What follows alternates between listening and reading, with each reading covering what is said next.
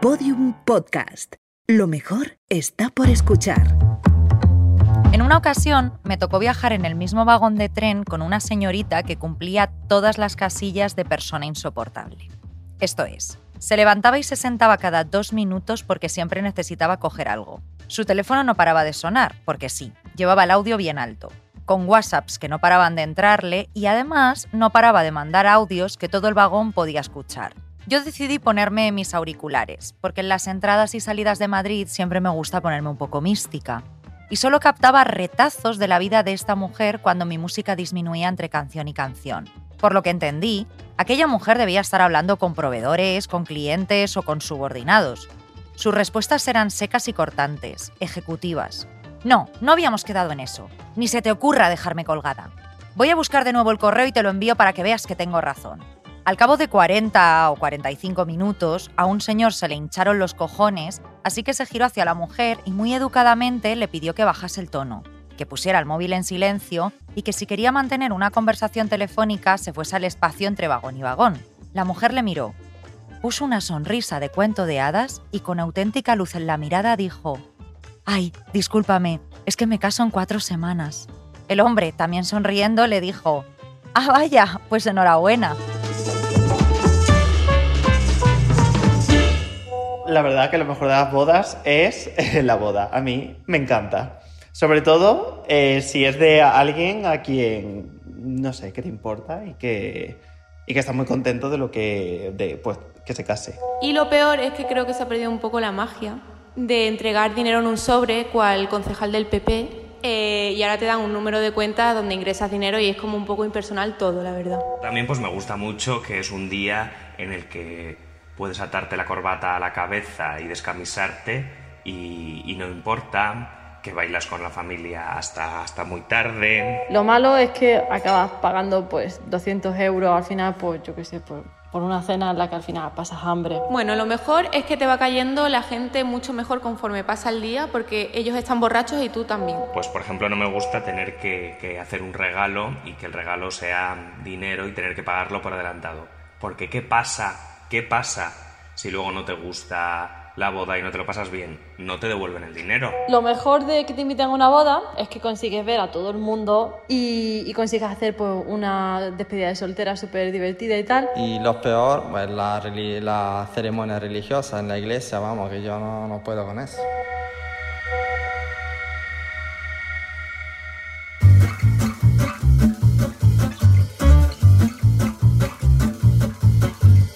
Arsénico Caviar con Guillermo Alonso y Beatriz Serrano.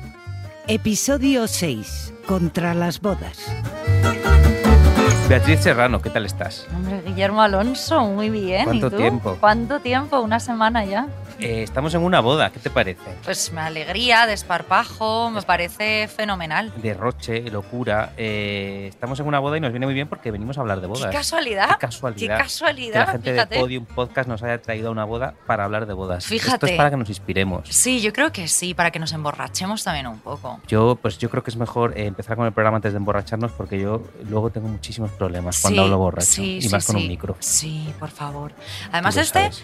es un tema que de hecho, pues desde que hemos lanzado el programa nos lo han pedido varias personas. Y no, no precisamente personas a favor de las... Ya. No precisamente gente que se va a casar, ¿no? Pero yo noto, eh, eh, siento hacer aquí un, un sesgo de género, pero noto que te lo han pedido más a ti, mujer heterosexual. ¿No crees? A mí ¿tú nadie me ha pedido que hable de bodas. ¿Sabes qué pasa? Que igual los hombres se gastan menos dinero en las bodas. A mí me lo han pedido amigas, especialmente. Eh, bueno, amigas, o quizá conoces, es que no quiero revelar la identidad de estas mujeres, no quiero que se enemisten de por vida. Amigas, entre comillas, eh, hay que pedir a Podium Podcast que nos invente un efecto comillas. Es- Para sí, que, es verdad. Porque claro, Mm. siempre olvidamos que no, la, la gente no nos ve y, y no pueden ver que hacemos un movimiento con los deditos Claro, es que verdad. indica ironía. Sí, es cierto. Porque tú, amigas, amigas, tampoco tienes muchas. No, sí, sí, ¿No? o sea, tengo dos. Y las dos me han pedido eh, este episodio. eh, lo que pasa es que no quiero revelar su identidad porque lo están pasando muy mal. Pero por la boda o en la vida en general.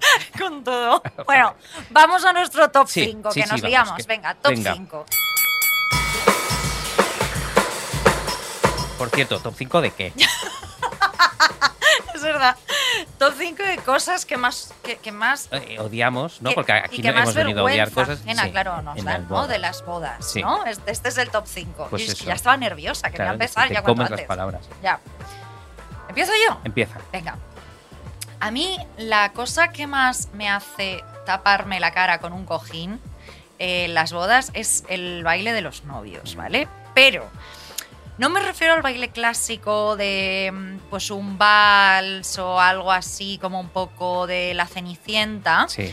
sino también, estos ¿eh? que a ver, que ya me resulta un poco porque es antinatural, ¿vale? Pero de estos novios que deciden hacer algo como wow, loco, divertido y de repente suena como la música de Happy de Pharrell Williams un y el flash un Claro, flash o sea, como que al principio entran como si fuesen a bailar un vals. Un, dos, tres, cuatro. Mira, es- a mí esta cosa es que no puedo, porque están bailando delante de 150 personas completamente abochornadas que no saben dónde meterse. Gente que ha pagado para pasar vergüenza, básicamente. Exacto. Toma, 150, dame 150 euros que te voy a abochornar. Mira, hablando de bochorno, yo eh, voy a decir que no puedo con los discursos. Los discursos, además, normalmente se- siempre se le asignan al amigo gracioso. Jo, ¿no? ya. Al amigo gracioso. Al al El cuñado.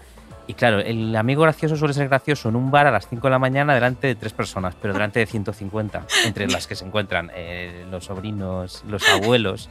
Que siempre los- hace bromas como muy mal gusto de follar, de drogas, Sí, delante como de los ya, Si todavía fuera de eso, pero no, encima el gracioso se quiere poner correcto, ¿no? Como para humor para todos los públicos y al final aquello es un desastre. Pero luego aparte, aparte de lo- del gracioso este repugnante, hay un lenguaje viejuno y posesivo en los discursos de, de- de las bodas que a mí me, me desquician, tipo, te entrego a mi hermana. A mi Ay, hija, por favor. cuídala, ¿no? Que, eh, luego está esta, esta cosa, eh, este falso heroísmo de la boda, ¿no? Eh, una, estas referencias tipo, hoy comenzáis una gran aventura Ya. un gran viaje juntos, una increíble hazaña. Que, a ver, la increíble hazaña ha sido aguantarse durante años, ¿no? Eh, callándose, callándose y teniendo Apuntando paciencia. todo en la libretita del resentimiento. Sí, y pagando a un psicólogo para soltarle toda tu mierda al psicólogo. Es como hemos llegado todos a, a mantener años eh, o ciertos años de relación. No hay más secreto. O sea, tu relación es una maravilla. Oye, que tú, eh, tú también vas al psicólogo, que me lo dijiste en el segundo es verdad. programa, te recuerdo. Eso es verdad. Ni que fuera yo solo. Yo eh, odio mucho una cosa que tiene que ver eh, con esto que contaba al principio y es esta especie de carta blanca de los novios para comportarse como, eh, como absolutos gilipollas desde dos meses antes del enlace, ¿no? Sí. Y siempre es esta excusa, es que está estresada, es que se va a casar. Eh, chica, eh, es que es una boda, tampoco es que tengas que entrar en el quirófano. O sea, mm, no me hables así porque no encuentras flores a tu gusto. Ya, ya. O sea, a mí qué me importa, pero si lo has elegido tú, esto me da muchísima rabia. Se vuelven intratables. Se sí, vuelven sí. intratables. Y todo, y todo por casarse, que al fin y al cabo va del amor, ¿no? De algo que han elegido y que deberían disfrutar. También deberían disfrutar el proceso, ¿no? Sí, pero eso ya luego, pero a ver quién disfruta de ese proceso estresante y repugnante de que básicamente es ir soltando billetes. Ese es el proceso. Yo, eh, yo me refería aquí al amor porque tengo muchísimos reparos y es eh, otra de las cosas que, me, que, que no me gustan nada de una boda con la exhibición pública, artificial e impúdica del amor, ¿no? Eh, este, estos continuos besitos, ves a la novia, mm, abracitos todo el rato, declaraciones de amor, eh, cuando además el amor es todo lo contrario a lo que es una boda, ¿no? El amor es una cosa caótica, imprevisible, tú te enamoras de tu hermano, en Galicia esto pasa mucho, te enamoras de, tu padrastro, ¿no? A quien no le ha pasado. Pero, y sin embargo, una boda es que es todo lo contrario del amor. Una boda es como un documento de Excel donde todo está calculado al milímetro. seguir ¿no? los mismos pasitos, Claro. ¿no? Desde Sí, que entran una- los novios, la canción, el padre. Sí, una cosa muy estructurada Sí. y que además obedece a unos intereses que son todo lo contrario al amor, que es el dinero, el capital Y el patriarcado. y el patriarcado. Entonces, claro, a mí que me intenten vender eh, la boda como un festival del amor cuando es el festival de la inflación, me parece Ya. una engañifa. Ya. Mira, yo voy a abrir aquí el melón que me va a convertir en la enemiga pública número uno de España, pero a mí en general lo que me molesta más de las modas es lo que me afecta a mí personalmente, que es Ajá. el bolsillo, ¿no? O sea, en realidad lo que detesto de las bodas es que para celebrar el amor de dos amigos tenga que desembolsar como mínimo unos 500 eurazos. O sea, vuestro amor, queridos, me está saliendo muy caro. 500 euros y si es en tu ciudad. Claro. Que si no, súmale otros Si es 500. solo el vestido y el regalo. Y si no vas a la despedida de soltera. Ahora hablaremos de esto. Luego hablaremos. La cosa, Beatriz, es que a mí las bodas me gustan bastante. Yo, yo soy siempre el, el gilipollas que vengo aquí a decir que lo que vamos a poner a parir me encanta. luego porque está lo hago bien. siempre. Lo, hago Lo siempre, haces siempre al sí, principio para, no, lo- para a- los haters. A veces lo hago al final, pero hoy lo hago al principio. A mí las bodas me encantan. Ya nos odian igual. Ah, bueno. Pero. Pero sí son bonitas. ¿eh? Son. no, bueno, bonitas no, no es la cosa. A ver, hay cosas bonitas, como por ejemplo que estás con amigos, coincides con gente que no sueles ver y luego hay una especie de alegría en el con aire. gente que sueles evitar. Eh, eso es en las bodas del trabajo, por ejemplo, ¿no? Pero es que esas bodas, y luego no sé si llegaremos a eso, para las bodas del trabajo nunca hay que ir. Quiero decir, hay una serie de excusas que de hecho debería venir en el convenio de los trabajadores, como por ejemplo, pues, me he muerto, ¿no? Eh, Igual que hay veces que me- pone que los trabajadores no se pueden liar entre ellos, que esto hay veces que tú tienes que pedir Ah, permiso sí. a un superior para, para hacer una comerle la polla a tu compañero en el baño. a tu ¿En serio? compañero de mesa para hacerte una anatomía de Grey, claro, también debería ser de, oye, está prohibidísimo irte a emborracharte con esta gente de tu trabajo en un sitio eh, mitad de paracuellos, Mm. ¿sabes? O sea, ni hablar. Yo tengo una querida compañera que se casó hace un par de años.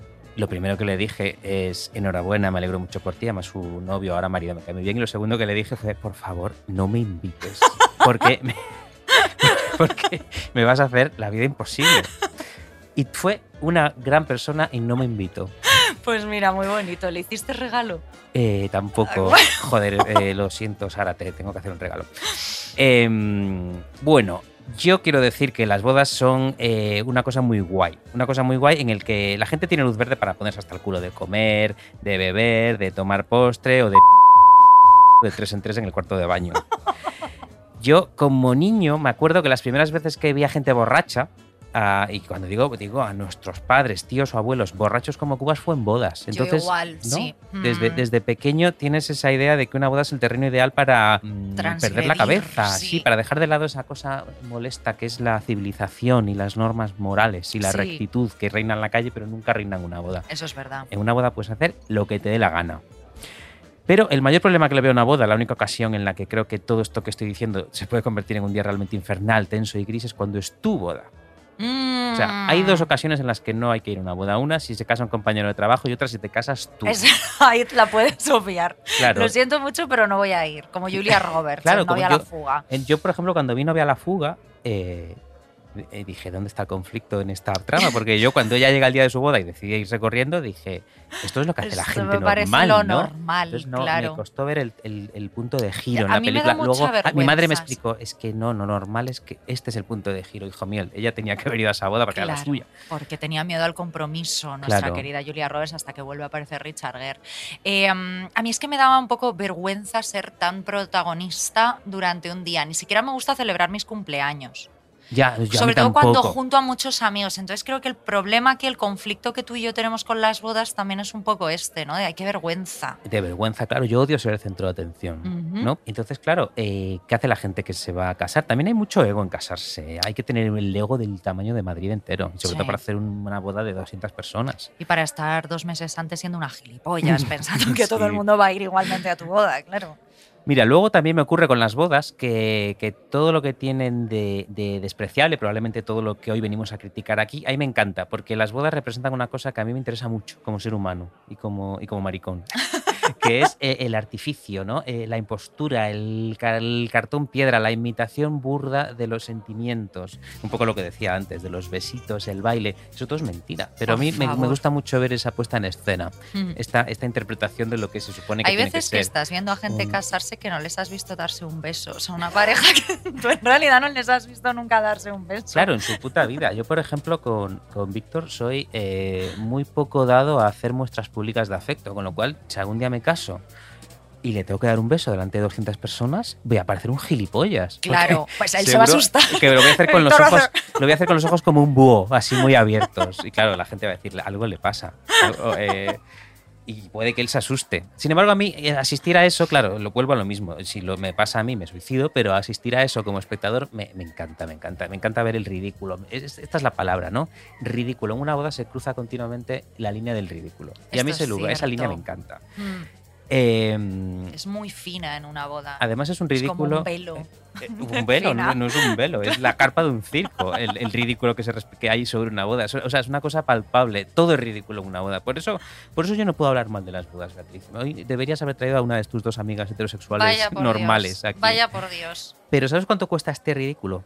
Este ridículo cuesta, según eh, bodas.net, Google y la Escuela Superior de Administración y Dirección de Empresas, 20.500 euros de Qué media en. España. Pero resulta que no. Yo pregunté también a una amiga que tengo. Yo tengo una amiga heterosexual y normativa como tú. Así, Tengo, tengo también dos, de hecho. claro. Y le a dos que en concreto se han casado. Bueno, ahora que lo Entre son- ellas. Entonces no, no, son no, he heterosexuales dicho que normales. son normales. Son Ah, normales, se han vale. casado con hombres. Eh, Qué aburridas. no, en concreto a mi amiga Patricia, que es una mujer heterosexual normal que se ha casado con un hombre, le he dicho, le he dado esta, esta, esta cifra y me ha dicho 20.500 euros, querrás decir, me dice, solo en el banquete. Mm. Y para una boda, eh, ella tuvo una boda muy agradable y bastante, eh, no voy a decir íntima, pero una boda mm, agradable y cabal, digamos. No era, no era un espectáculo de, A de esa sí que luces. fuiste. A esa sí que fui. Vale. A esa sí que fui. Luego que creo que volveré a hablar de ella. Eh, Pero bien, ¿eh? No, tranquila, Patricia. O sea, eh, todo esto, eh, 20.500 euros, que en realidad eh, lo que dice todo el mundo es que ponlo más bien en 40.000, porque luego hay que sumar pues los trajes, eh, las la peluquera, que te cobra básicamente por cogerte el teléfono 500 euros. Esto me parece una barbaridad. o sea, 40.000 euros, todo esto para que al día siguiente vomites, O sea- ¿no? O para que vomites en la misma boda, que es lo que O me en la a misma mí. boda, sí. bueno, por lo menos así es en el baño del sitio que has alquilado. Y piensa ¿no? en el tipín que se te queda, porque ese día hay que entrar en un traje muy ajustado. Eso es verdad. Mira, hay un programa de televisión que creo que resume a la perfección todo lo que hemos venido a criticar hoy. El programa se llama, atención al título, a mí me parece brillante. eh, no es clickbait, te da lo que te promete y se titula Boda o hipoteca. Boda hipoteca. Claro. Qué bonito. Y la sinopsis de la plataforma de contenidos, donde creo que nos hemos enemistado en algún que otro episodio, eh, pues la plataforma de contenidos que lo produce lo resume así. Una organizadora de bodas y una agente inmobiliaria compiten para ganarse los corazones y los bolsillos de sus novios. Elegirán un enlace fabuloso o la casa de sus sueños. Es decir, Guillermo, este es un programa en el que una pareja tiene, pongamos, unos ahorros de vida de 50.000 dólares, porque estos son estadounidenses, o lo que has dicho tú, 40.000, 45.000, tal. Y tiene que decidir si se gastan esos 50.000 dólares de un plumazo en un solo día o si pagan la entrada de una casa en la que vivirán hasta que se divorcien, que por el tipo de personas que participan en este reality, imagino que será dentro de un año y medio, Pero, aproximadamente. Ojo, yo para gastarse de un plumazo 50.000 dólares lo titularía boda o sobredosis de heroína, ¿no? boda o, o muerte en Las Vegas. Eh, Eso sería maravilloso. viaje incluido, sobredosis de heroína. Ojalá el programa fuese sobre comprarse una casa o decidir si morirse ya, porque ¿para qué? O sea, ese sería el programa que me encantaría ver, la verdad. Boda o tirarse por la ventana. Porque claro, dilapidar 50.000 dólares puede ser divertido, Claro, pero pero- ninguna boda, ninguna hipoteca. Pero si estás en el estado de Nevada, ¿no? Más o menos. Mira, yo tengo la teoría en realidad de que este programa está hecho precisamente para que gente como tú, como yo y como nuestros oyentes mm, lo odien. Mm. Porque la premisa es que ya es eh, una gilipollez. O sea, ¿quién en su sano juicio dilapidaría los ahorros de su vida en un, en un solo día eh, en lugar de invertir en su futuro, ¿no? A no ser Sí. que sea para morirse, como hemos dicho antes, que eso nos parece bien. Pues son gente absolutamente gilipollas, son los que te esperas de ellos, son como normis de la tradición, mm, horteras de bolera, parejas de terufos, matrimoniadas, gente que en general pues nos gusta mucho odiar. Pero el problema de todo esto no es que estos dos mentecatos se gasten ese dineral en un solo día. Pues porque a fin de cuentas es su dinero y aquí ya sabemos que no nos metemos con el dinero mm, con- en lo que se lo gaste la gente, no, ¿no? no, no, A no ser que te lo gastes en bebés, que ahí sí que nos, nos sienta un poco mal. Pero para mí el problema es que estos dos mentecatos eh, hacen la boda de sus sueños y utilizan a sus amigos para recuperar esa inversión. Porque, claro, muchas veces hacen cábalas en plan, claro, si tú te compras una casa, Sí. no recuperas el dinero de esa casa, a no ser que luego la vendas dentro de muchos años o la alquiles. Sí. Pero en la boda ya están diciendo, "Eh, bueno, pero en realidad nos costará 20.000 porque con los amigos y demás... em, Pero yo creo que estás hablando eh, de fucking everybody que se casa, ¿no?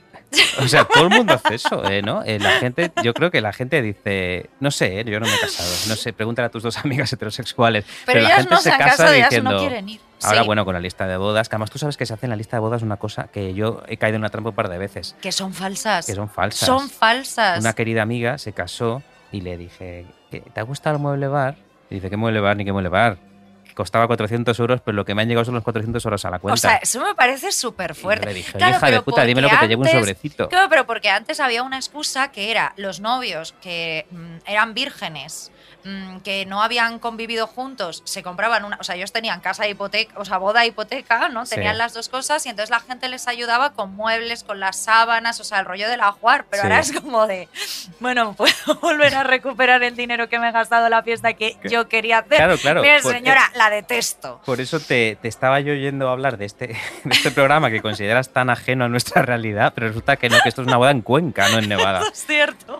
Eh, Esto es cierto. sí. Además, con lo del mueble bar tuve un conflicto con Víctor porque yo quería comprarles la Wii y él el mueble bar. Eh, Tuve una discusión y, Y al, al- final era todo mentira. Y al final no servía para nada. para nada. O sea, muy fuerte. Muy mal. Muy eh. fuerte. Muy mal, pareja amiga de Guillermo y de Víctor. Te preguntarás, Beatriz, tú también, por qué me gusta a mí tanto esta cosa del ridículo de las bodas, cuando en realidad yo no he ido a tantas bodas, eh, a lo que podemos entender clásicas, heteronormativas, bodorrios, vaya, bodorrios. Yo he tenido algunas bodas últimamente, eh, pero han sido bodas eh, así cookies. Una, era una piscina, nuestro dress cro- dress code me acuerdo que era bañador. Eso está muy Y bien. le regalamos una parrilla, una parrilla a los novios. que Eso, Eso es un gran guay, regalo. claro, eso está muy bien. Luego tuve otra en una azotea en Madrid que era un, que nos pusieron sushi y fui- éramos unos 30 y también fue muy agradable. Yo Y tuve luego- una también en una azotea en Madrid que es mi boda preferida de todas las que he estado. Un beso Claro. Lucía, oyente de este programa, pero esto fue, tú ibas, no había dress code. Yo me Ujú. vestí de prostituta, que era lo que a mí me gustaba. Pero tú siempre vas así, ¿no? Mírate hoy cómo has venido a esta boda también. Claro, pues me puse este mismo look y Sí. después me pude ir caminando a casa. O sea, fantástico todo. Pues mira, yo sé cómo son las bodas sorteras y los bodorrios porque eh, Internet nos ha regalado una poderosa herramienta que se llama YouTube. Y resulta que las Mm. empresas de fotografía de las bodas tienen canales en YouTube. Y esas empresas de fotografía, espero que con el permiso previo de los novios, que como hemos dicho son unos ególatras de dos pares de cojones. Y unos Y sorteras. unos sorteras, ellos quieren trascender, entonces dicen, sí, sí, sí, ponme, ponme la boda en YouTube. Esos vídeos son droga. Esos ¿eh? vídeos son droga y tienen todos unas 800 visualizaciones, son todas mías. Todas mías. Mira, eh, yo no, no puedo parar. Eh, luego te, te daré algunos perfilitos por si te interesa. Y en estos canales hay especialmente tres tipos de vídeo. Bueno, especialmente no, son, casi siempre son tres tipos de vídeo. No hay mucha innovación en No el no hay sector innovación. vídeos sorteras de bodas. Mira, los primeros son los trailers. El, el tráiler de una boda yo creo que es una cosa para mandar a los que no has invitado, para que se jodan, ¿no? es como, no has podido venir, tía Paqui, pero, Pero- aquí te mando este tráiler, que ya verás la que monté. Pero me encanta que sea un tráiler, en Es plan, un- luego en la peli se divorcian. Es un tráiler que te sale, el, el tráiler te, te- es un poco traicionero porque te enseña al final, que es la que es el que, es que se casan de verdad. Eh, lo curioso, Beatriz, es que son, es un tráiler, eh, literalmente es un tráiler, o sea, tiene la estructura de un tráiler, tiene así música épica, empieza con el encuentro, ¿no? Con la comedia de van los dos caminando y uff, que se, que se ven, luego acaba con el beso, con el baile, tiene una estructura narrativa clásica del, trai- de- del tráiler. Y esto Dios me, hace, esto me hace a mí articular una idea, fíjate que puede ser muy incorrecta, snob y cruel, pero a este programa no hemos venido a hacer amigos. Nos parece fenomenal. Yo tengo la sensación de que mucha gente se casa porque es la única oportunidad que van a tener en la vida de trascender. ¿no? De, que, de, que, de que Mm. en su existencia suene esa música épica, de hacer algo que los abstraiga durante unas horas de, de sus vidas grises. Otros lo hemos intentado de otra manera, ¿no? Otros hemos intentado, yo que sé, ganar un premio, publicar un libro, construir un edificio, si eres arquitecto, meterte LSD, hacer un podcast, ¿no? que es una manera también de trascender. Alguien dentro de 50 años nos escuchará y dirá, por el gilipollas, Pero qué amargados. gente que hacía, qué, qué pocas ganas de vivir, sí. Pero ahí nos hemos quedado, ¿no? Hemos hecho algo que pueda trascender. Pero para mucha gente, y oye, y esto no es necesariamente malo, no, la vida no te obliga a trascender, pero hay gente que quiere trascender por su santo coño. Entonces dice, voy a hacerme una fiesta en mi honor, una boda, una boda. Claro. Y claro, eh, y, y la boda es el- la única posibilidad de ser protagonistas de su propio relato heroico, ¿no? De tener un arco argumental durante un día, aunque sea un arco falso. De Mm. eh, final feliz, de no sé qué, y de lanzar un discurso grandioso sobre su propia existencia. Ya sabes, esto de yo conocí a Manolo en la universidad y él era el mejor y yo me enorgullezco de ver hoy cómo se casa con una chica tan encantadora como Paquita. ¿no? Es como la historia eh, de todas las bodas. La o sea, el bodas. discurso tipo de todas las bodas. O sea, un montón de gente alabando a una pareja solo porque un día se conocieron, empezaron a follar y luego se fueron a compartir casa porque les salía más barato. o sea, eso es algo que de repente la gente borracha de, borracha de amor y borracha también de pacharán empieza a aplaudir como locos. Efectivamente, o sea, y creo que además esto que tú dices entronca con una frase que me parece súper machista y que representa todo lo más asqueroso del mito del amor romántico, ¿no? Que viene a decir es la idea esa de que la boda es el día más feliz de la vida de Ay, toda sí. mujer. Que es la antesala de, de toda mujer quiere ser mamá. Claro, que es sí. sí, de mi, mi- mi trabajo, ¿no? Como de... mm, Mi trabajo, mi mamá, trabajo- mamá de Antonio. que eso lo veo mucho en Instagram.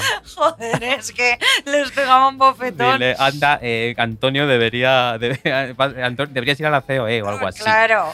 Pero es que, claro, o sea, antes de pasar de, o sea, antes pasar de soltera a casada, realmente, eh, cuando las mujeres no podían trabajar, no tenían una independencia, sí que era realmente un cambio en el estatus, ¿no? Dejabas de pertenecer a un grupo de mujeres que se podían quedar para vestir santos y que lo iban a pasar muy mal en la vida y de pronto, pues tenías la vida solucionada. Entonces, oye, pues eso parece bien que se celebre o que se celebrase.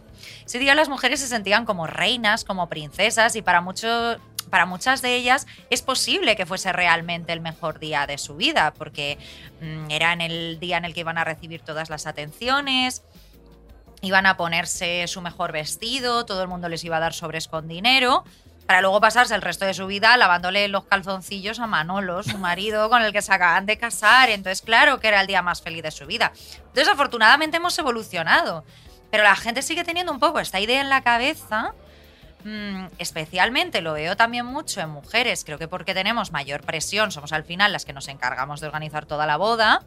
Pero tú te imaginas la presión para conseguir ese día ideal. O sea, tú imagínate que ahora te digo, Guillermo, hoy tiene que ser el día más feliz de toda tu vida. Pues Hijo, qué hoy- agobio. Hoy, pers- hoy personalmente me viene fatal. ¿eh? O sea, yo no puedo. No, no, no. Pero, ¿y la posterior frustración? Cuando de pronto tu primo Joselito se coge un pedo de tres al cuarto y arruina tu boda, claro, es que es tremendo. Si piensas que va a ser el día más importante de tu vida, va a ser una mierda. Hasta que llega Joselito. Hasta que llega- y Joselito me lleva al tipo B de vídeos, de, este- qué de- de- de- de estas plataformas que te digo, que son los bien discursos. enlazamos. Has visto que bien enlazamos, porque es que eh, estas plataformas, estas empresas eh, fotográficas que tienen sus perfilitos en YouTube, buscadlo. Mira, voy a dar un consejo a los, a los oyentes. Poned simplemente nombres al azar, poned boda de Antonio y Carmen. Y os va a salir la boda de Antonio y Carmen, de 50 Antonios y 50 Cármenes. Eh, os va a salir. Y luego entonces simplemente tenéis que ir al, al- al posteador original, como se dice, a- al perfil de YouTube que ha puesto esa boda y os vais a encontrar cientos de bodas de nada. Mira, los discursos son eh, de mis vídeos favoritos. Eh, se coloca una especie de eso que llaman absurdamente fotocall, una especie de fotocall, que es lo que suelen poner en los Sí. estrenos que vienen a Madrid Angelina Jolie o Antonio Banderas, pues aquí no ponen un fotocall espantoso que pone boda de Antonio y Carmen. Ay, por favor. A veces ponen eh, gafas como gafas así graciosas, bigotes, Ay, sí, boas de plumas. boas de plumas, Ay, qué sombreros de Harry Potter, varitas mágicas. Me estoy agobiando un montón. Entonces- sí, eso depende de la temática que les guste un poco a los novios, Claro. ¿no? De hachas, si les gusta el Señor de los Anillos y cosas así. Escopetas, escopetas cargadas, eso estaría muy bien. Escopetas si les gusta Ted Bundy. por ejemplo. Eh, entonces, claro, ponen aquí una cámara frente a ese fotocall y eh, la gente borracha, algunos ya llorando del pedo que llevan o de lo mal que les ha sentado la tarta, eh, empiezan a decir lo muchísimo que quieren a los novios. Mira, el otro día, por ejemplo, vi a uno, y por favor apunta esto, decía la prima de la novia. Os deseo que seáis muy felices y que en vuestro equipaje siempre haya una maleta de felicidad, una maleta de amor y una maleta de pasión. O sea, tres putas maletas. No cabe todo en la misma. misma, que No, vuestra no sé si maleta cabe todo en la misma de... y no sé Carolina usan estos Antonio y este Carmen, no sé cómo se llamaban, pero tres maletas no se pueden No facturar en un vuelo Ryanair, regular. no No, va en Ryanair. Am- En Ryanair ya no puedes facturar ni una. Imagínate tres. O sea, esta, esta, esta hija de puta les ha deseado una carga, una carga insoportable a estos dos pobres novios. Estos son el, tipo de cosas que a mí me, me fascinan de estas bodas, que luego en realidad hay muchísima maldad.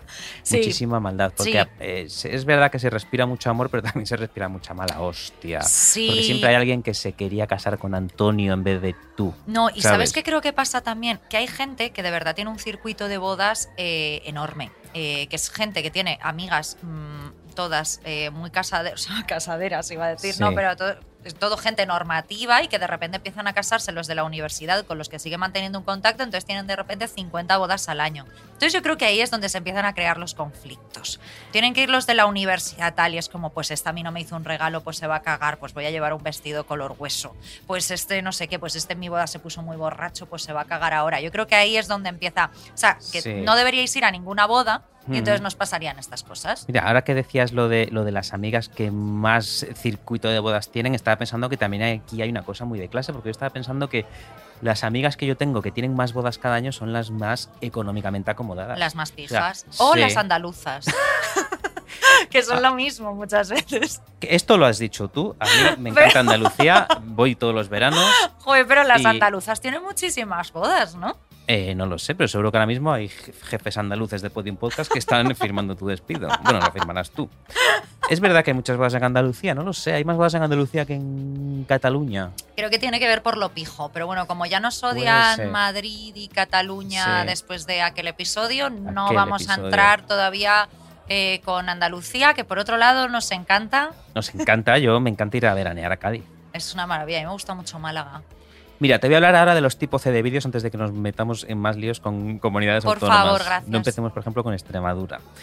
Mira, eh, los tipos C de vídeos, ya hemos dicho la A y hemos dicho la B, son los vídeos que se proyectan en la propia boda, que esto es una cosa fascinante. Yo nunca he ido. Metavídeos. Eh, sí, eh, metavídeos de, la- de los metanovios en la metaboda. O sea, se ve que en estas bodas, a las que repito, yo nunca he ido, pero he preguntado a amigos que tengo, normales, heteronormativos, y me han dicho, sí, hay vídeos donde se, hay- eh, se ve que hay una pantalla gigante que se dirige hacia algún lado. Esto suele ser una sorpresa de amigos, de Sí. tal, de sí, y lo proyectan en el momento de la ceremonia. Sé de lo que hablas, sí, por desgracia. ¿Pero tú has ido a alguna de estas? Porque yo no. Sí. Pues mira, yo en estos vídeos, claro, yo lo que veo es el vídeo en sí, pero en, el, en los vídeos, la pareja, pongamos Antonio y Carmen, se dirigen a los invitados, dicen, bueno, bueno, os lo estáis pasando bien, ¿qué tal el jamón? Y, y son vídeos en los que la pareja hace cosas graciosas, ¿no? Graciosas. Aquí necesitamos otra vez el efecto de sonido ironía, el efecto de sonido comillas. de- Graciosas. De arsénico caviar. Claro, eh, cuando me refiero a graciosas, quiero decir esos vídeos en los que una pareja protagoniza una especie de comedieta romántica, ¿no? En la que, por ejemplo, intentan eh, contar a, a los invitados a la boda cómo se conocieron. Ay. El otro día eh, vi uno que me encantó que decía, que decía él. Yo conocí a María, nombre ficticio, yo conocí a María porque ella era una damisela en un castillo y yo llegué y la salvé. Pero Y porque intentas ser gracioso. Intenta ser gracioso. Entonces llega María, eh, hay un ruido como de disco rayado, se acaba la música y llega María y dice, no, Antonio, eso no fue así. Antonio, eso no fue así.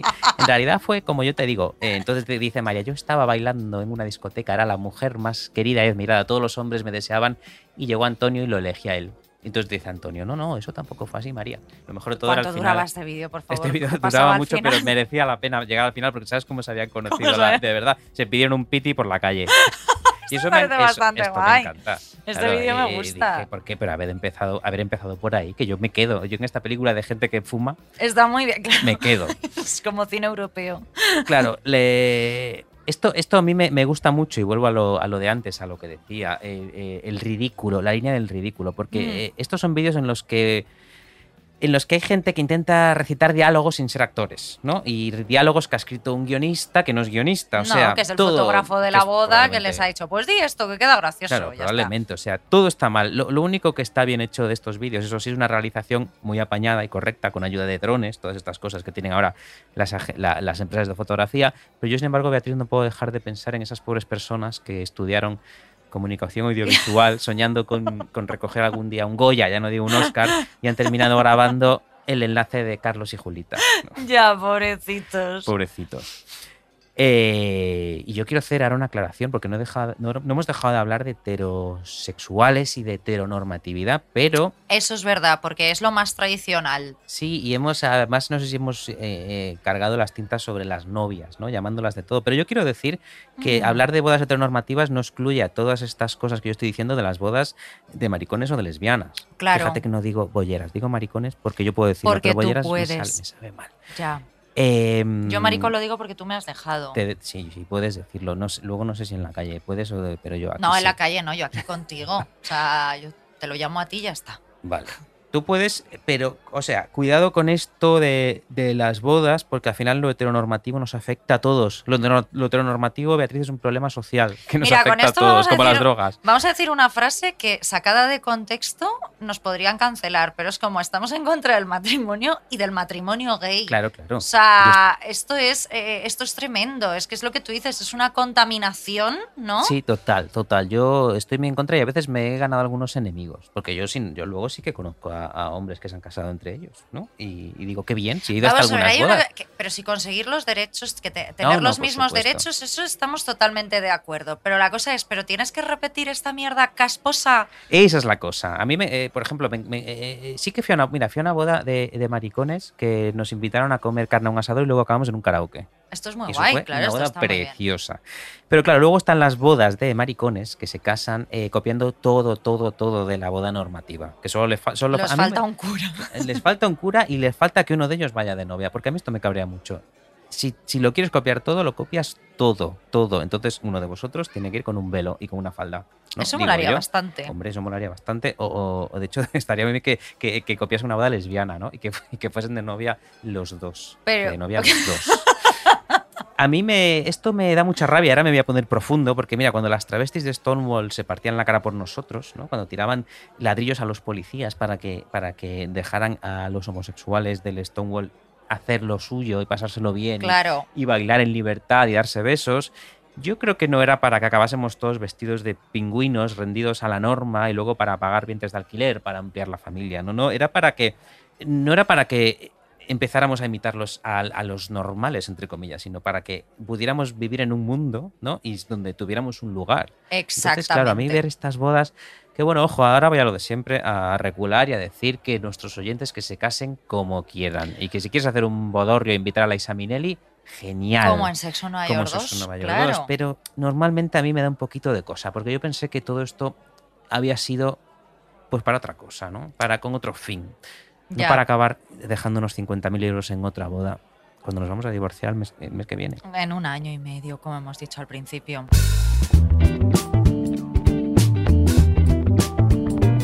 Mira, hay un capítulo maravilloso de Sexo en Nueva York que, que tú recordarás porque esta es una serie de referencia. Yo no la para- conozco, está bien. No, no la has Va, visto no. nunca, Sexo en Nueva York. No, creo que. No, no, no. Me, me han hablado. Pues o sea, mira, he oído, de he oído cosas, chicas. pero. hay cuatro- No, como de- eh, creo que era un padre de familia que decía, Sexo en Nueva York es una serie de cuatro mujeres que se comportan como gays. Eso es un poco esa serie, ¿no? Es verdad. Pues, ahora creo, creo que caigo. Creo Ahora que ya, caigo. ahora ya te suena, ¿no? Bueno, pues esta serie de referencia para las chicas solteras y los, ¿me permites, Guillermo? Bueno, uno más. Y los maricones, eh, pues hay un capítulo que analiza muy bien todo esto que hemos venido a criticar, ¿vale? Entonces, la escena es la siguiente. Resulta que Carrie Bradshaw, que es la protagonista. Guillermo, de la serie, Es interpretada un- por Sarah. Jessica Ah, vale, es una Parker, es una chica. Pues bueno, resulta que Carrie Bradshaw va a una fiesta en una casa y como en esta casa hay bebés, la anfitriona le pide que se quite los zapatos y los deje en la puerta, ¿no? Y Carrie Bradshaw pues se quita los zapatos que ya lleva unos Manolo Blahnik que no sé si cuestan mm, 1.500 euros Mm. y cuando decide marcharse se da cuenta de que alguien se ha llevado sus zapatos.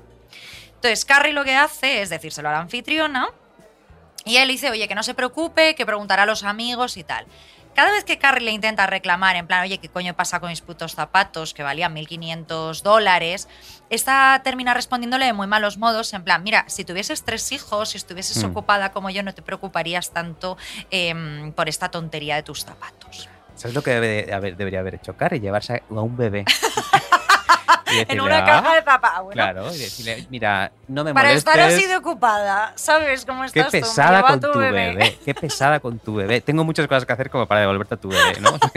es un poco lo Eso mismo. hubiese sido muy guay. Ya. Ojalá se hubiese resuelto aquí el episodio. Pero bueno, Pero no era así, ¿no? No era así por- para nuestra desgracia. Así que lo que Carrie empieza a hacer es eh, empieza a echar cuentas y ella dice, vale, muy bien. Resulta que yo mm, me fui a la despedida de soltera de esta mujer donde me gasté pues mil pavos en un viaje.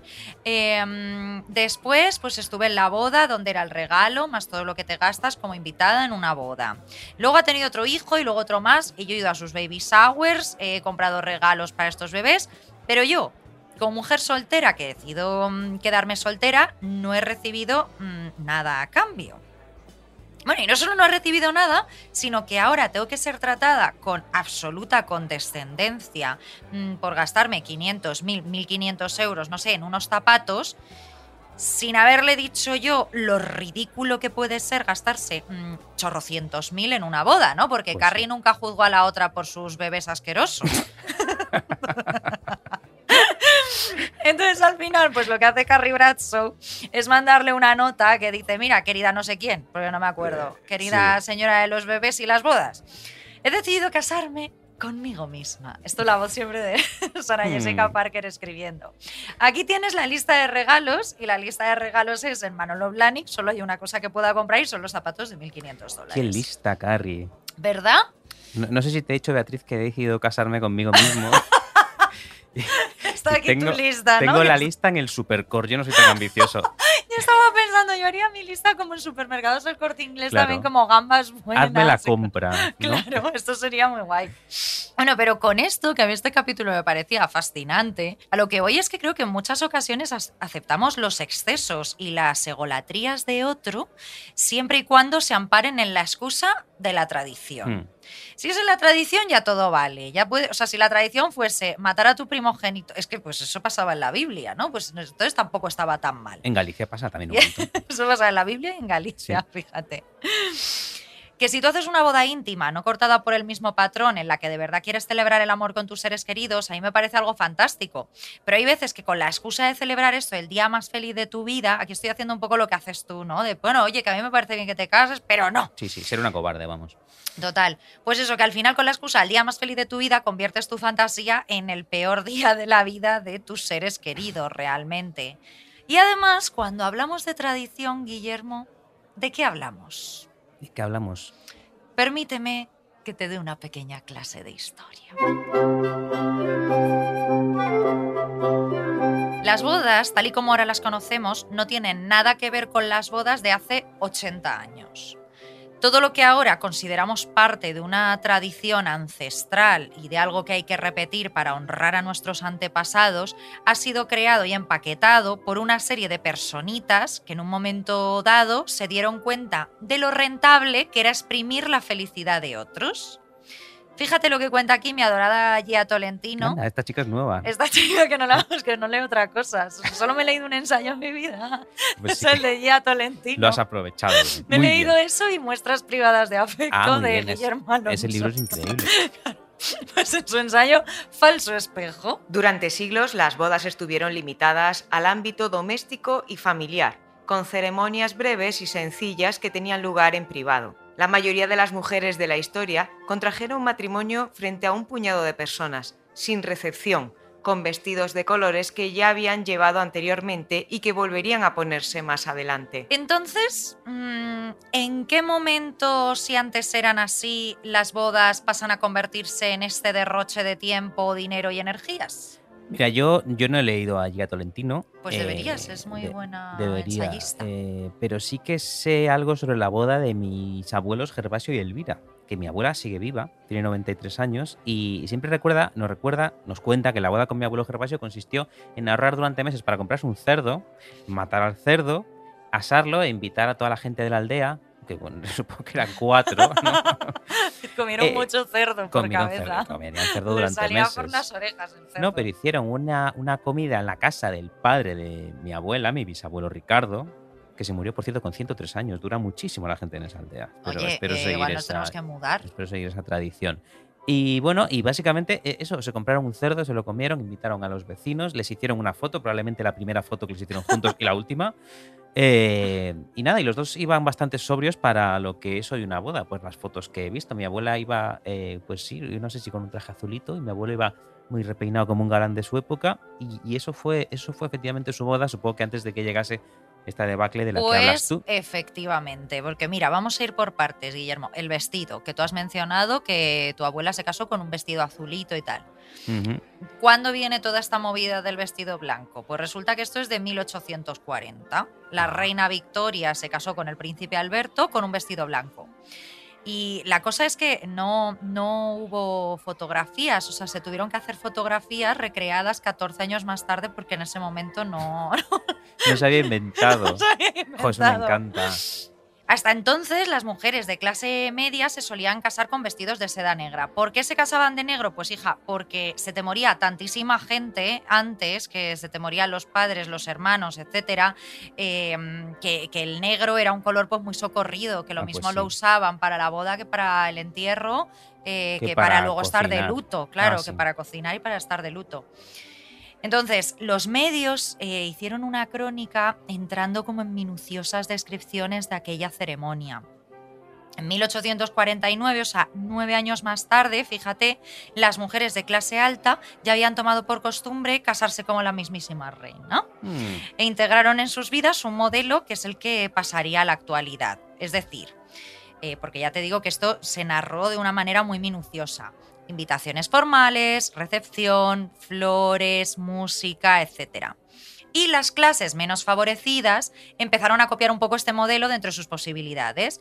¿Por qué? Pues porque no podían vivir como la reina Victoria durante los 365 días al año, pero sí que podían permitirse la fantasía durante un día, o sea, el día más feliz de sus vidas. Qué guay, me encanta, me encanta. Esto es un poco lo del aleteo en el tiempo, ¿no? Quiero decir que una decisión de la reina Victoria, La reina Victoria se casa de blanco porque ese día se le pone en el coño casarse de blanco, y, Y- ha, y ha creado. y hace que 40 gilipollas se pongan en un fotocall unas gafas de la mosca y una boda de plumas. Sí, sí, me encantaría, imagínate que hubiera decidido en vez de eso eh, de casarse con un traje de pollo, ¿no? Por ejemplo.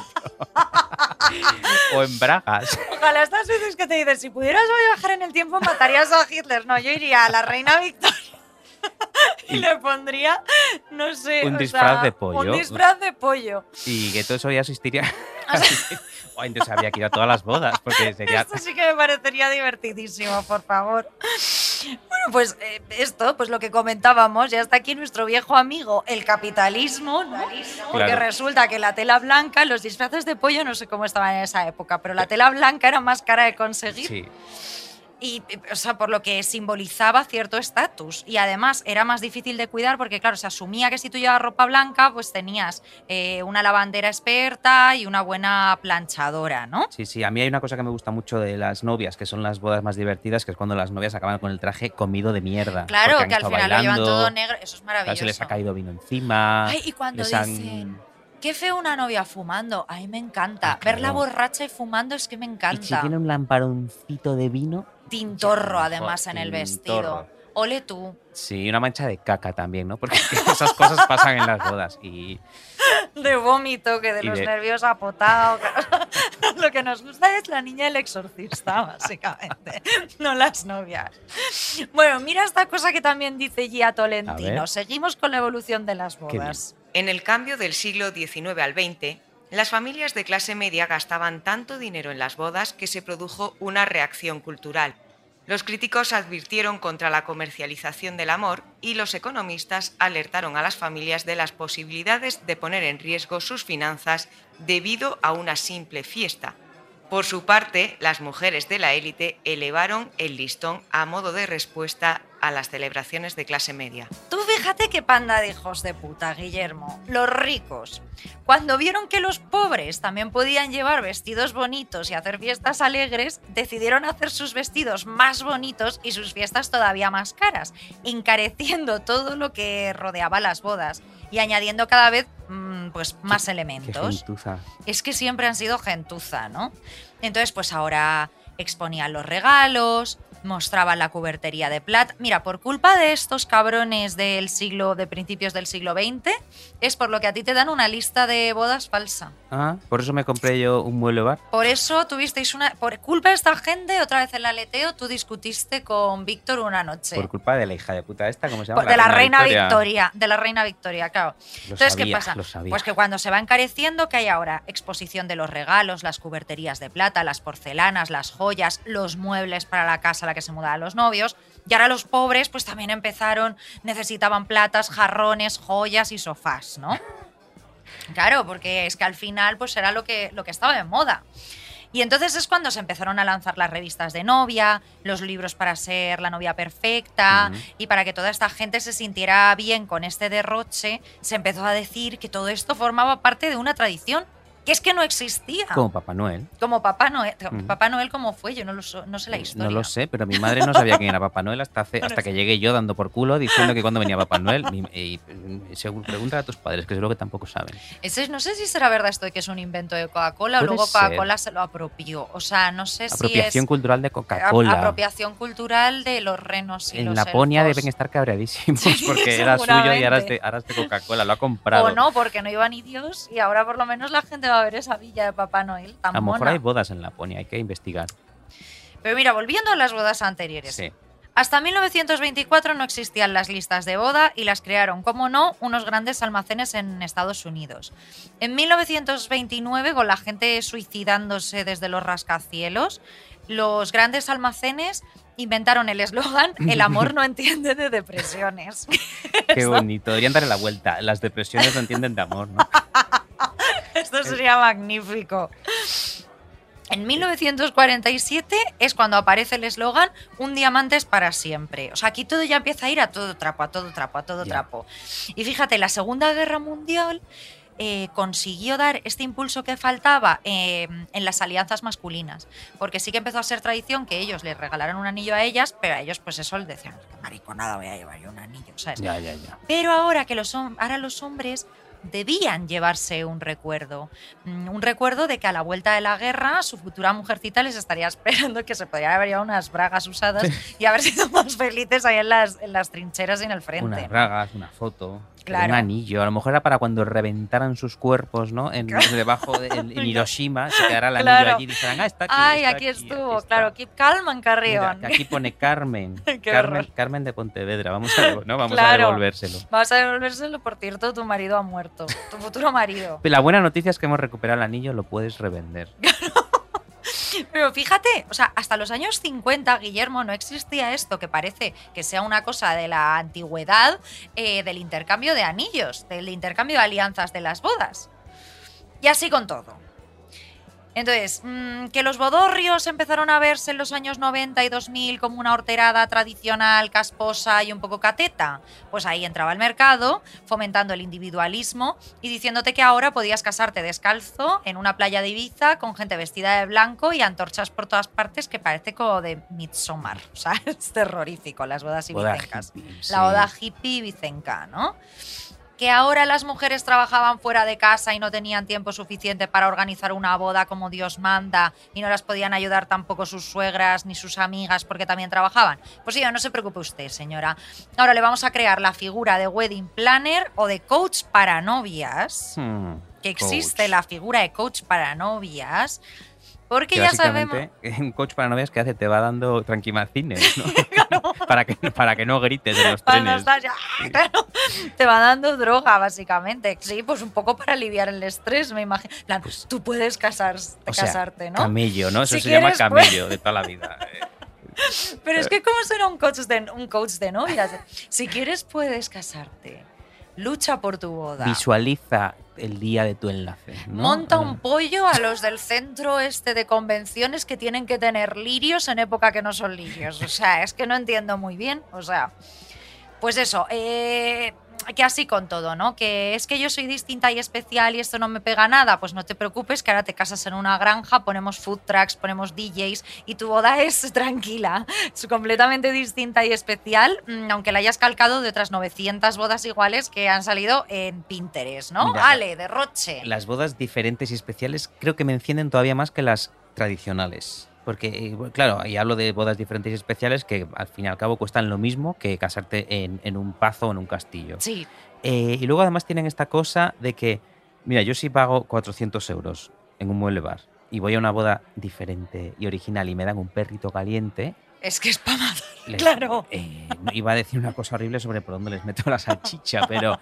pero me voy, me voy, me voy y me llevo a mi mueble bar, que encima ni existe, pero... Claro, o sea, es que te den como mini hamburguesitas, Claro, es que he ¿no? O visto sea, en- de, te, en- te he pagado, te acabo de ingresar 200 euros. Sí, entonces dame, dame un puto rodaballo, hija de puta, Es que es lo mínimo que espero. Es Por que lo menos visto- espero marisco si voy a una boda. Eso, eh, es que he visto, visto- he visto bodas de esas en Instagram, he visto influencers mm, eh, con bodas originales y Mm. diferentes y ponían tacos mexicanos, perritos calientes, hamburguesas gourmet. Mira, gourmet tú. Mira, ¿no? para eso no me gasto dinero. Claro, hija yo mía. quiero o sea, para eso me lo haces una tarde. Quiero un plato de carne, un plato de pescado, marisco de primero. Maridaje tarta, de vinos, mari- y postre, quiero- o sea, yo quiero esa boda y quiero, o sea, vamos, eh, Claro, quiero lo no- azul, lo prestado, lo todo. y todo. si no, me tiro al novio. ¿no? Eso, eso es una eso es un trato justo también.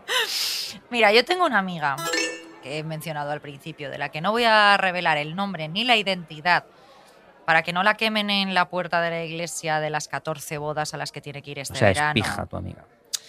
No, no es pija. Mm, Han creído sus amigas que es pija. Creo que sí. O sea, eso es lo peor que te Que puede eso es pasar. lo peor que te puede pasar, que tus Porque- amigas piensen que tienes el mismo nivel de vida que ellas y tú Pues- seas un poco pobre como una rata. Hace travestismo del ser pija. Claro, Actúa sí. como una pija, pero es pobre. Sí. Cosplay de, de- de pija. Bueno, pues que ella me dijo, que es una de las personas que dijo, deberíais hacer contra las bodas. Una de las dos personas. Hmm. Me dijo, ¿sabes qué me da rabia de todo esto?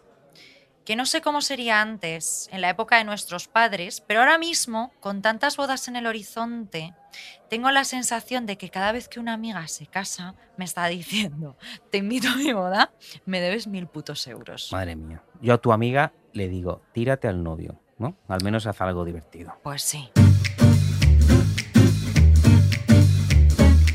Guillermo, tú ya sabes que nuestros miles de millones, que esto en inglés es billones, pero el Billones. billion no es el mismo que el million aquí, pero No. bueno, nuestros miles de millones de oyentes ya saben que esto es, es un programa cultural. Pero creo que también deberían saber que Arsénico Caviar eh, tiene una función de servicio público. Claro, ayudamos a la gente. Yo creo que ayudamos a la gente. Sí, sí.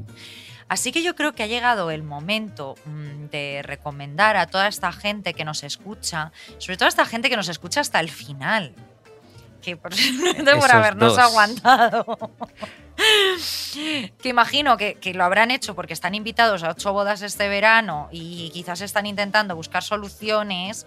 mm, les podríamos dar unos consejitos para, oye, ¿cómo pueden evitar esto? Claro. ¿No? Para no ir, quieres decir. Para no ir. Ah, muy bien, muy bien. Sí. Es cortar el programa de raíz. Es Muy bien, protocolo, muy bien. claro, sí, o sea, es Sí. tirar, eh, te quitas el pelo y punto. Hombre, pueden empezar por pedir que no les inviten como hice yo con mi querida compañera. Esto también. Pero bueno, seguro que tu consejo es mejor. A ver, yo he pensado en una cosa mucho más cobarde, que digo, mira, en primer lugar, Simular tu propia muerte. no puedes pasarles el link de este programa que una amiga te dice, oye, me caso. Y tú dices, mira, está escuchando este podcast. Este episodio se llama Contra las bodas. Son unos chicos majísimos. Tú verás, tú o sea, verás. lo mío era de una cobardía eh, que yo creo que, bueno, si la persona no es completamente boba, pillará la indirecta. Mi siguiente opción era todavía más cobarde, que es, podéis compartir este episodio en redes sociales y que lo vea la gente que está pensando en casarse. Hmm, No está mal. no está mal. Creo que fingir la propia muerte eh, o decir que te mudas a otra ciudad todavía está mejor, pero estamos intentando, bueno, que sean como mentirijillas, ¿no? Eh, eh, Cosas mentirijillas. Mentirijillas, jo, me da a mí que nunca vamos a conseguir que nos patrocine Rosa Clara, ¿eh? Yo este creo que tampoco. Mira, sinceramente, si esto se está suponiendo un problema para alguien, que no nos patrocine Rosa Clara, no, si está suponiendo un problema para alguien, el tema de las bodas, de verdad, yo diría que, oye, en este programa sí que es verdad que hemos estado hablando mm, bastante de precariedad, de trabajar mucho, más o menos cada cinco palabras mencionamos que el problema que nos genera el capitalismo, ¿no? Ya hemos dicho que Sí. odiamos trabajar, que odiamos hacer cosas que no queremos hacer, como Podíamos ver ir al series, supermercado los sábados, que odiamos ir al sub- y los fines de semana a una boda, por ¿sabes? ejemplo. y que odiamos no tener el dinero suficiente o el tiempo a veces eh, para hacer cosas que sí queremos hacer.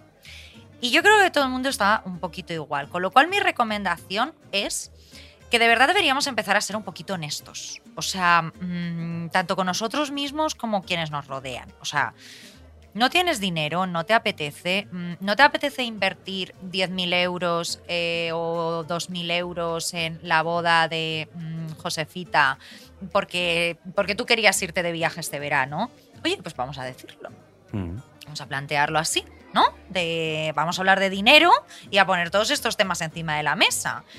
Y ya como último consejo, si finalmente nos toca ir a una despedida, a una boda y a todo, yo propongo que vayas a esa boda con un puto vestido blanco, De Rosa Clara. de rosa clara, o sea, que te gastes, mm, yo qué sé, 12.000 euros en un puto vestido de novia para llevarlo a todas las bodas a las que tengas que ir este verano y que encima lo hagas con una cara de asco que flipas. Así te aseguras de que digan, "Eh, ya está loca, no la voy a invitar a ninguna boda más. Pero además, de, además debería ser el, el vestido de novia lleno de mierda que dijimos antes. Que, que tenga el vómito, la caca y, y- y el, el- Fumando fumando y que tenga esté lleno de chinas, ¿no? Porque ya has fumado tanto que está porque vestido. se lo has llevado a 14 bodas. Claro. Y nunca Así lo has llevado al tinte. Ese es mi consejo, eh, Guillermo, servicio público. Joder, la verdad es que yo después de ese consejo no tengo mucho que hacer. Pero, pero voy a intentar dar un consejo que en realidad he disfrazado de consejo una anécdota personal, porque a mí lo que más me gusta es hablar de mí. Mm. Y a mí en una boda, cuando era pequeñito, me pasó una cosa muy guay que sí que, que encierra cierta sabiduría y un consejo que nos puede servir a todos. Mira, te cuento. En la boda de mi tía Leonarda había un invitado por allí que era un señor mayor de mejillas rosadas y ojos desorbitados que ya había aparecido antes por alguno de mis eventos familiares. Y él, este señor, estaba empeñado en que yo era una niña. Él no estaba del todo equivocado, y con esto no quiero decir que yo tuviese un caso de disforia de género, sino que yo tenía entonces unos 12 o 13 años y yo confieso que maduré tarde. Yo, de hecho, no empecé a parecer un varón hasta el año pasado, por ahí, con, con, eh, con tú me conociste, con mi melena por la cintura.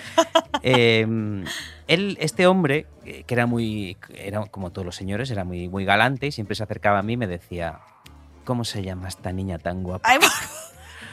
Yo ponía los ojos en blanco y decía, joder, otra vez. Y en, aquella boda, que se, se lo solía decir, se lo solía decir, pero en aquella boda aprendí algo muy, muy válido para, para esto. En aquella boda volvió, yo estaba fuera, en, eh, ya habíamos acabado de comer, yo estaba en el jardín, en un banco de piedra, allí al lado de un hórreo, allí esperando a que pasase la boda. De, pues, de hecho, estaba esperando a que pasase mi infancia allí, diciendo, joder, a ver si cumplo ya los 18 y se acaba y me esto puedo ir de aquí. y me puedo emancipar o me puedo suicidar, ¿no? Porque no sé si los... me- bueno, no iba- no, por favor, cállate. Eh, bueno, entonces se acercó este hombre, ¿no? De repente veo... veo una persona que se acerca con, con sus... con sus andares cómicos, entre cómicos y tristes, como, como andan todos los borrachos, y este hombre se sienta a mi lado. Y otra vez, ¿cómo se llama esta niña tan Pero guapa? por favor. ¿Cómo se llama esta niña tan guapa? Así acariciándome Tú, la... Era un pederasta. No lo sé. No lo sé, tía Leonarda. La verdad es que no lo sé. Espero que no me esté escuchando. Eh, yo solo quería morirme, claro, porque, porque yo quería estar en mi casa, ¿no? Vi- Viendo la tele y Claro. no en una boda, vestido como un gilipollas, mientras un señor me, me acariciaba la- el, el cogote y me decía, ¿cómo se llama esta niña tan guapa? Yo le dije, mire, me llamo Guillermo, le dije. Me llamo Guillermo. Y el hombre, claro, el hombre cayó, porque este hombre, yo ya le había dicho a este hombre antes que yo no era una niña, joder.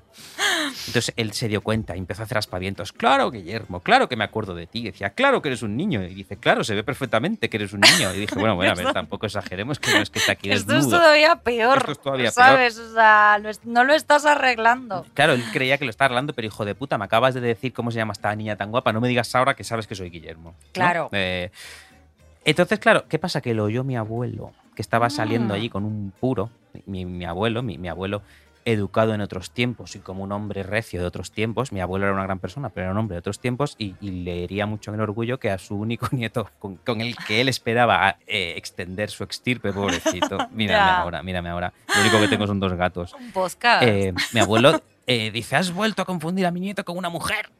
No, no fue nada violento, pero sí que se respiraba eh, mucha tensión en el ambiente, ¿no? Entonces, mientras, mientras el otro se disculpaba y mi abuelo empezaba de nuevo a, a de- a dejar claro que yo era un niño, ¿no? Que este es un hombre, decía Guillermo es un hombre. Yo pensaba, bueno, bueno, tampoco exageres que no nos mírame. precipitemos, vamos Claro. a calmarnos. Claro, yo ahí dije, en las bodas hay que seguir la corriente. ¿no? Eh, a los borrachos hay que seguirles la corriente. Y en las bodas, como dije antes, entramos en, en una especie de sueño de la razón, en un abandono de las normas civiles y las normas morales Sí. que ya no aplican en una boda. Entonces, si en una boda, la próxima vez que en una boda venga, aunque ahora tenga 39 años, si venga un señor y me diga, ¿cómo se llama esta niña tan guapa? Yo le voy a decir que me llamo Mónica, ¿no? Por ejemplo. Y lo voy a, y lo voy a solucionar ahí, porque en una boda hay que seguir la corriente de, de- de- de todo, de todo. Eh, no hay que llevar la contraria a nadie. Bueno, a ver, a menos que te intenten acosar sexualmente, entonces Bueno, te sí, llamas a la policía. llamamos. Pero si viene un señor y te dice, ¿qué tal estás guapa? Yo diré, muy bien. ¿Y usted, caballero? Este es un muy buen consejo para las bodas que tenga la gente eh, de aquí en adelante y para la vida en general. O sea, mm, dale la razón a un borracho. Sí, O fíjate sea, que... acaba antes. Hay gente que quiere discutir con. No, no, no, no. Yo, Si a ti te dice un borracho que, que fea eres, tú no te cabreas, tú coges y te vas. joder, joder, pues sí que soy pues, fea. Mira, ¿eh? soy fea. Voy Ahora a mirarme al pienso. espejo a reírme de mi puta Pues cara sí, y te yo, vas. yo siempre me pregunté, Beatriz, si aquel pobre hombre eh, me confundiría con una pequeña lesbiana. Porque yo, porque yo en esa boda me acuerdo que llevaba una americana y unos pantalones de pana. O sea, Kiddy Lang era yo. Debía, eh, eh, debía haberle dicho, sí, sí, claro que sí. eh, Rosanita, un Dame un puro, ¿no? chelito. ¿Qué, qué lesbofo te ha quedado eso? No, que es broma, que no, que no. Eh, amamos aquí a Chelo García Cortés y a Rosana las queremos un montón. Las queremos mucho, pero es que son las lesbianas de España. Son las grandes lesbianas de España. Por Luego hay otra que no, otras que nos podemos decir que sí que nos ganamos una demanda. Porque no han salido. Porque no han de- salido. No han salido. Pero mira, yo tengo un último consejo todavía mejor para darte a ti y a todos los oyentes. Y no os lo voy a dar yo, os lo va a dar el Instituto Nacional de Estadística, Bueno. el INE, porque el INE no miente. Mira, en 2020 hubo en España 90.670 bodas y 80.015 divorcios. Quiero decir, Madre haz mía. el puto cálculo. Haz- Haz el puto cálculo. O sea, consejo rey para tu boda. Te va a dejar. No te cases. Coge, No coge te- ese- no, no, Sí, dilo tú en ASMR, por favor, que esto le gusta mucho a nuestros oyentes. Te cases. Te va a dejar. Te va a dejar.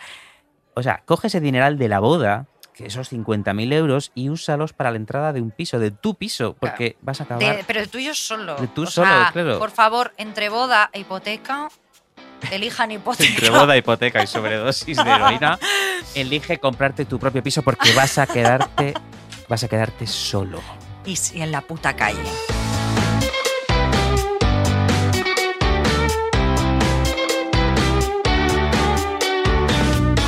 Arsénico Caviar es un podcast original de Podium con dirección y guion de Beatriz Serrano y Guillermo Alonso. El diseño sonoro es de Elizabeth Búa. La edición de Ana Rivera. La producción ejecutiva es de Lourdes Moreno Cazalla y la coordinación del proyecto es de Jesús Blanquiño.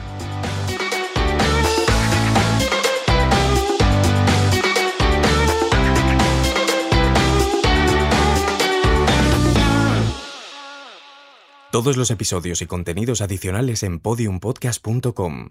También puedes escucharnos en nuestras aplicaciones disponibles para iOS y Android y en todos los agregadores de audio.